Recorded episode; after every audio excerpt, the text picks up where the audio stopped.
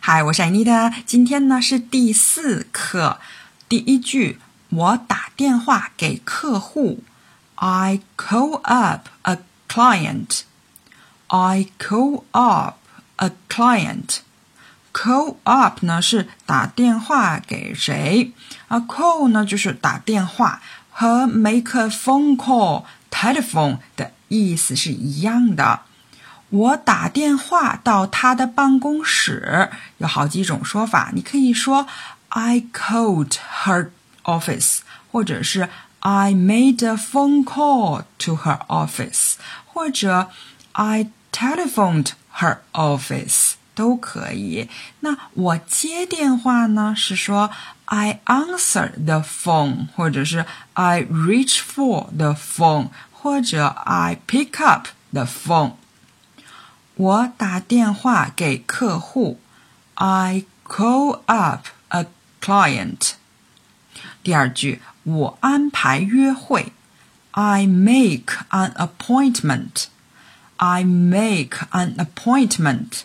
Appointment 一般是指和工作有关的约会呀，或者是预约。这个约会的对象呢，可以是客户，或者是医生，或者是同事等等。那男女朋友之间的约会呢，是用 date。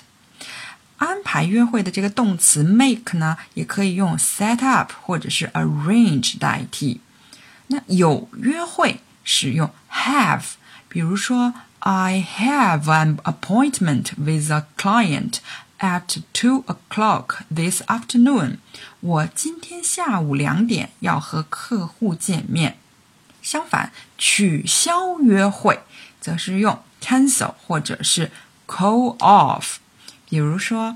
I cancelled my appointment to see the doctor，或者是 I called off my appointment to see the doctor，是我取消了看医生的这个预约，也就是我取消了挂号。我安排约会，I make an appointment。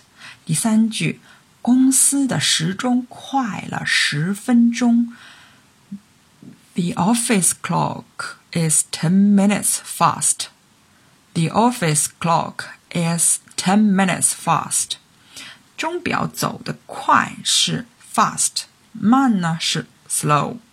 比预定早十分钟是说 ten minutes ahead of schedule。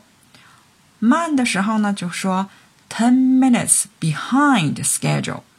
如果是比约定的时间早，是用 early。 晚的话呢，是用 late。公司的时钟快了十分钟。The office clock is ten minutes fast。好，我们现在复习一下。我打电话给客户，I call up a client。